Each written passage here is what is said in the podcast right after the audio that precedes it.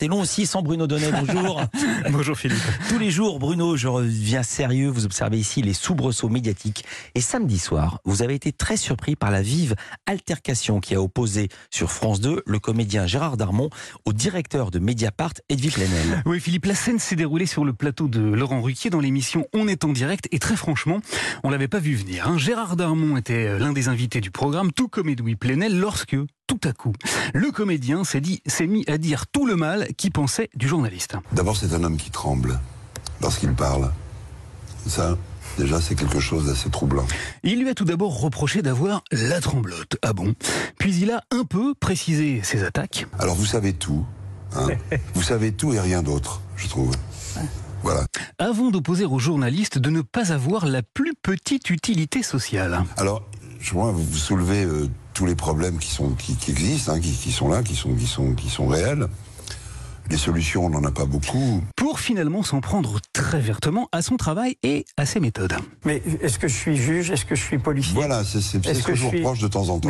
D'être juge, d'être policier, de donner des choses, de, lancer des infos, d'appeler, de passer des coups de fil, de donner des, des, choses en, en, en, loose day comme ça. C'est ça que je vous reproche. Voilà, séquence surréaliste hein, dans laquelle un comédien donne donc son avis sur le travail d'un journaliste qui a révélé des dizaines d'affaires absolument majeures. Coucou euh, Jérôme Cahuzac, coucou Claude Guéant, en lui reprochant d'enquêter, de débusquer des affaires et de passer des coups de fil afin de les vérifier. C'est aussi baroque que si votre percepteur, Philippe, se mettait à dire quand même un comédien qui lit un texte, qui l'apprend par cœur, qui se maquille et qui enfile un costume avant d'entrer en scène, c'est un gars qui travaille pas convenablement et qui fait à aucun moment progresser les consciences. Bref, la charge était au moins aussi inattendue que disproportionnée. Voilà pourquoi je me suis demandé s'il était possible d'en expliquer les origines. Alors, eh bien alors je me suis plongé dans les archives relativement récentes de la télévision et j'ai trouvé, j'ai trouvé l'explication secrète. Mesdames et messieurs, Gérard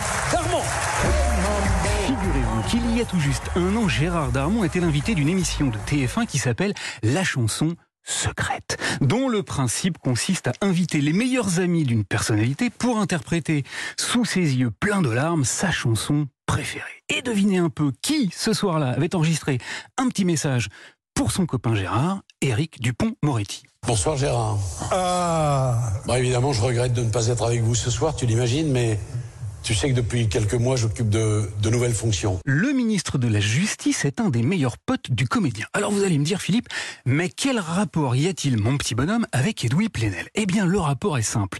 Edoui Plenel dirige Mediapart et Mediapart, c'est précisément l'organe de presse qui, par la voix de son responsable du pôle enquête, Fabrice Arfi, que je vais vous faire entendre dans un instant, a révélé les soupçons de prise illégale d'intérêt qui pèsent sur Éric Dupont-Moretti et pour lesquels c'est pas de bol, le garde des Sceaux est mis en examen. C'est inédit.